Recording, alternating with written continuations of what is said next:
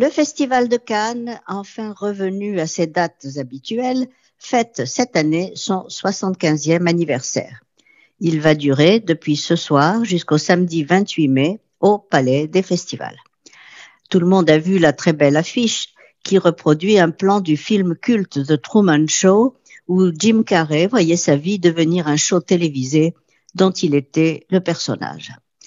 Virginie Efira, qui est la maîtresse de cérémonie de ce soir, est en train de peaufiner son discours. C'est curieux, il y a toujours plus de femmes présentatrices ou jurées que de femmes cinéastes sélectionnées.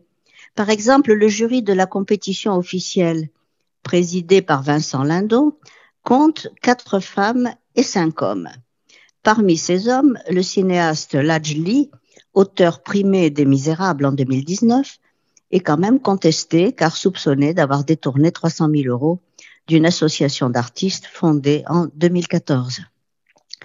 Cette année, sur les 65 longs métrages présentés lors du festival, tant en compétition que hors compétition, 15 seulement sont réalisés ou co-réalisés par des femmes, dont 5 films de la sélection officielle et on a le toupet de dire que c'est un progrès effectivement, c'est un progrès. Il y en avait encore moins.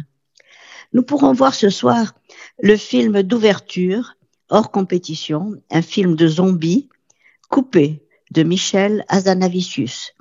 Il a été obligé de changer le titre d'ailleurs de son film il y a quelques semaines, car l'œuvre s'intitulait Z, Z comme zombie, hein, mais la guerre en Ukraine et l'utilisation par l'armée russe de la lettre Z a convaincu Michel Azanavicius de modifier son titre. Parmi les films les plus attendus et qu'on attend vraiment avec impatience, euh, David Cronenberg avec Les Crimes du futur, euh, film avec Viggo Mortensen, Léa Seydoux et Kristen Stewart. On attend aussi bien sûr Top Gun Maverick de Joseph Kosinski avec Tom Cruise.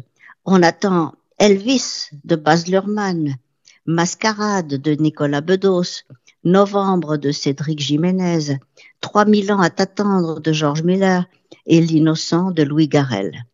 Mais le festival a décidé de présenter aussi le film Mariopolis 2 lors d'une projection exceptionnelle.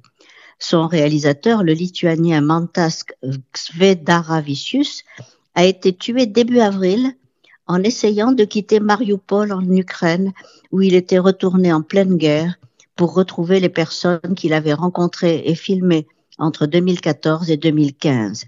Le film, sorti en 2016, racontait l'histoire d'une ville assiégée. Donc ce Mariupolis 2 est la suite logique de Mariupolis qui, je cite, donne à voir la vie qui continue sous les bombes et dévoile des images aussi tragiques que porteuses d'espoir.